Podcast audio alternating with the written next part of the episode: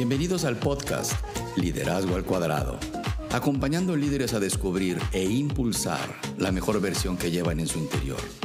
Soy Eduardo Magallanes y, si estás listo,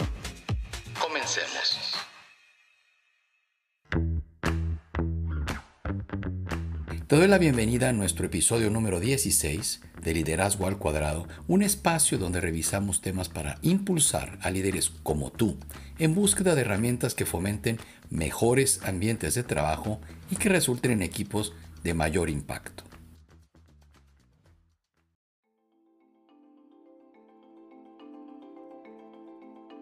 En este episodio hablaremos sobre el arrepentimiento y del cómo puede ser la base de un cambio efectivo. Me refiero más que nada a la inutilidad del arrepentimiento. Pero antes, escuchemos lo que nos pregunta Patricia desde la ciudad de Monterrey. Hola, soy Patricia. Trabajo para una cadena de restaurantes como gerente de planeación y logística y estoy a cargo de un equipo de cerca de 12 personas. El mes pasado tuve que tener una conversación difícil con una compañera y siento que el tono de la conversación se me salió de control, por lo cual me arrepiento de no haber planeado mejor las cosas para buscar el mejor momento y lugar para tener esa discusión. Tuve ya la oportunidad de ofrecer una disculpa a mi compañera, pero aun cuando las cosas están bien entre nosotras, constantemente cuando la veo traigo a mi mente esa discusión de la cual me arrepiento. Esto está siendo un verdadero conflicto para mí. ¿Cómo puedo avanzar y dejar esto atrás? Patricia, muchas gracias por compartir tu situación y por la confianza que me brindas para abordar este tema. Todos nosotros hemos cometido errores y sabemos que por alguna razón esa imagen, ese momento, se imprime fuertemente en nuestra mente y es muy tentador insistir en ello, como si el estar reviviendo en nuestra mente esa situación fuera de alguna utilidad. Bueno, en este episodio vamos a revisar cómo el arrepentimiento es en gran medida una emoción simplemente inútil. La conversación que deseo traer a tu atención es sobre el cómo en tu espacio de trabajo, como líder, puedes llegar a reconocer esa inutilidad del arrepentimiento. Así es, por provocativo que esto suene. Patricia, hay que mirar siempre hacia adelante y convertir la situación, por dramática que ésta haya sido, en algo bueno, en algo productivo para el equipo, incluyéndote a ti misma. Y es de esto de lo que estaremos hablando el día de hoy. El arrepentimiento puede llegar a paralizar y como tal lastima a los equipos y a las organizaciones. Mira, cuando se comete un error, y permanecemos mirando por el espejo retrovisor.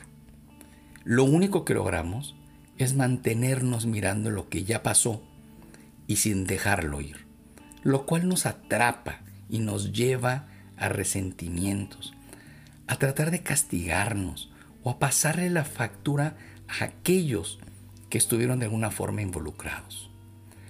Esta dinámica tan tóxica se basa mucho en el miedo y es por una parte como si no quisiéramos que eso volviese a suceder. Así que le vamos dando vueltas mirando el pasado, hablando constantemente de ello y manteniéndonos en una espiral sin poder soltarlo. Pregúntate siempre ante una situación de la cual sientes arrepentimiento, ¿qué es lo que verdaderamente podrías aprender de aquella experiencia? Para que más tarde puedas aprovechar los aprendizajes ante situaciones similares para lograr un desenlace diferente. Con esto no quiero decir que no es importante el mirar hacia atrás para aprender de las cosas o reconocer algún error y ofrecer una disculpa. De hecho, ya tocamos este tema en el episodio anterior. El problema viene cuando nos quedamos atrapados en el pasado, en la situación y sin dejarla ir, lo que nos lleva a ese espiral del arrepentimiento. Para esto, quisiera utilizar un ejemplo del mundo de los deportes, el de los golfistas cuando fallan un pot. por algún margen mínimo de error y no logran meter esa pelotita blanca en el hoyo. Lo que diferencia a los grandes golfistas es precisamente ese momento de reflexión, ¿sabes? Cuando fallan y logran revisitar en su mente ese momento e identifican lo que corrió mal para poder hacer el ajuste necesario y ser más asertivos en el próximo hoyo.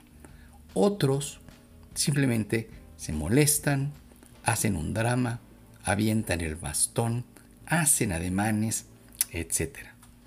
Pero muy en especial, y es a esto a lo que voy, se llevan esa imagen en la mente y al momento de volver a estar en el siguiente hoyo, lo único que registra su mente es el error del pasado. Y hasta se dicen a sí mismos en silencio cosas como, ahora falta que vuelvas a cometer el mismo error de atrás. Y esto solo puede traer un solo resultado, el tropiezo, una y otra vez. Los mejores golfistas, los mejores atletas y los mejores líderes siempre van serenos por la vida y aprendiendo de las diferentes experiencias que se van presentando. Hay que aprender a dejar las cosas atrás con responsabilidad y concentrarnos en lo que haremos mejor en el futuro. En lo personal, no me gusta pensar en los errores del pasado, ya que es una especie de conexión de culpa paradójica para mantenerte viviendo en el pasado, el cual simplemente no te permite avanzar. De alguna forma la culpa como sentimiento es beneficiosa como parte del examen de conciencia que se debe de llevar a cabo ante alguna falta, ante algún error pero esto funciona solo cuando se lleva a cabo en el preciso momento en que se detona y entra en acción. Es aquella vocecita que te dice, ups, Patricia, no debiste haber hecho eso. Y una vez que te arrepientas, lo que significa, pues, el genuino deseo a cambiar.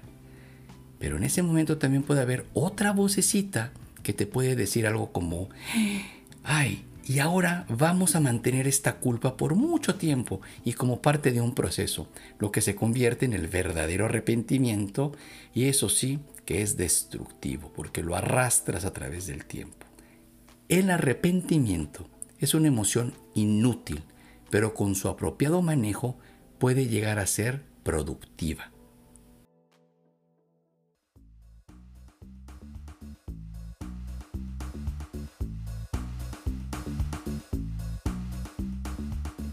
Hagamos nuestra pausa para un comercial no patrocinado y que será una herramienta que sume en tu desarrollo como líder. Quiero recomendarte uno de los libros de Daniel Pink que es titulado El poder del arrepentimiento. En inglés va como The Power of Regret y el cual se sustenta en la psicología, la neurociencia y biología para desafiar las suposiciones en torno a nuestras emociones y plantea un proceso muy sencillo para transformar el arrepentimiento en una fuerza positiva para trabajar de manera más inteligente y vivir mejor. Recuerda el nombre, El poder del arrepentimiento de Daniel Pink. Estoy seguro que te encantará.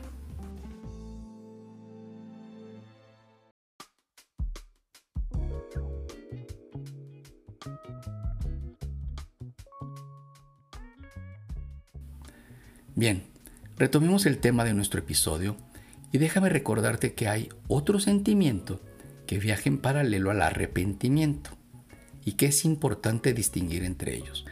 Me refiero al remordimiento. Son sentimientos diferentes, ya que el remordimiento se presenta cuando lastimas a otra persona, por ejemplo. Si algo que hiciste causó dolor, ya que lastimaste a alguien por alguna decisión que tomaste como líder, por ejemplo, ya que pensabas que era una buena alternativa, pero pues terminó siendo una equivocación, pues no te queda más que buscar avanzar rápidamente sobre esta situación o correrás el riesgo de entrar en un proceso de remordimiento, el cual probablemente sea muy apropiado y te lleve a expiar esa culpa, y ofrecer una disculpa genuina. Pero cuando ya has hecho todo lo que está a tu alcance para enmendar la situación, entonces debes seguir adelante y percibir con todo tu ser que algo positivo saldrá de todo esto. Por otro lado, creo que todos debemos tomarnos menos en serio para lograr reír y celebrar nuestros errores. Te comparto algunos tips que puedes poner en marcha para dejar de sentirte culpable y dejar atrás el arrepentimiento, pero sin dejar de aprender de él. 1. Busca la causa de tu arrepentimiento. Muy importante. 2. Acéptalo y perdónate. Y 3. Aprende de todo esto. Así de sencillo. 1, 2 y 3. Equivocarse y cometer errores es de humanos. La principal solución para recuperar el rumbo de tu vida tras un arrepentimiento o remordimiento de conciencia es perdonarnos a nosotros mismos. Y ya para ir cerrando este episodio, el cual ha sido un poco más corto que de costumbre, quiero compartirte algo sobre mi experiencia con este sentimiento del arrepentimiento. Me interesé precisamente por este tema, el cual quise traer como un episodio de liderazgo al cuadrado, porque me di cuenta de que yo mismo tenía muchos arrepentimientos y remordimientos en mi recorrido de vida personal y profesional.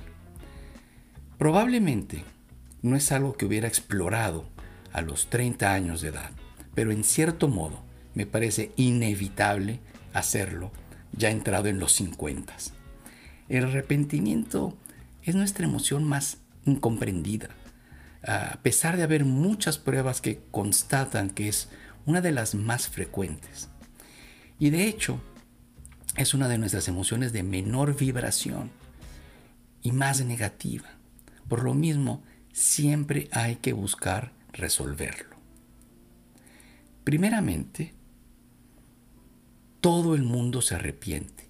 Las únicas personas que no lo hacen son los niños de 5 años, los individuos con daño cerebral y los sociópatas. El resto nos arrepentimos. Y lo más importante es que si lo gestionamos de manera correcta, el arrepentimiento nos hace mejores. Sí, ojalá hubiera ahorrado más dinero. Sí, ojalá hubiera sido más cuidadoso para no haberme accidentado.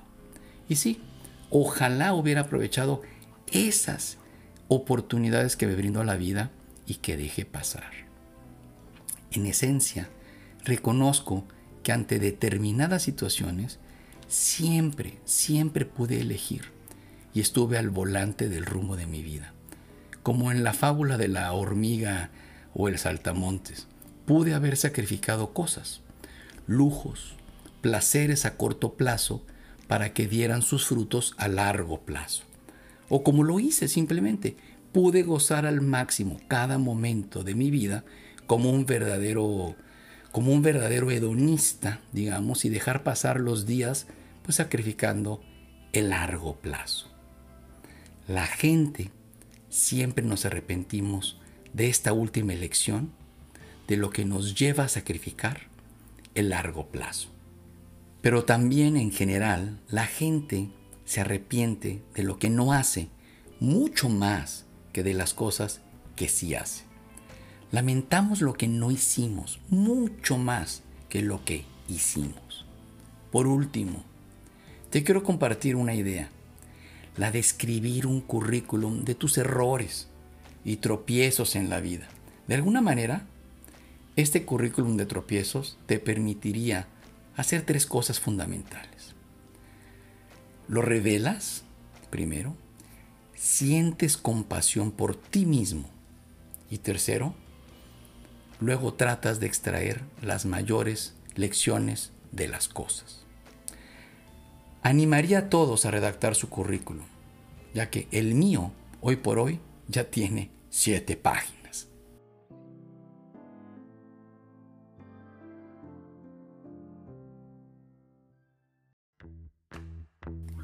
Y así llegamos al final de este, pues un poquito más corto episodio. Gracias por acompañarme y por ser parte de este movimiento.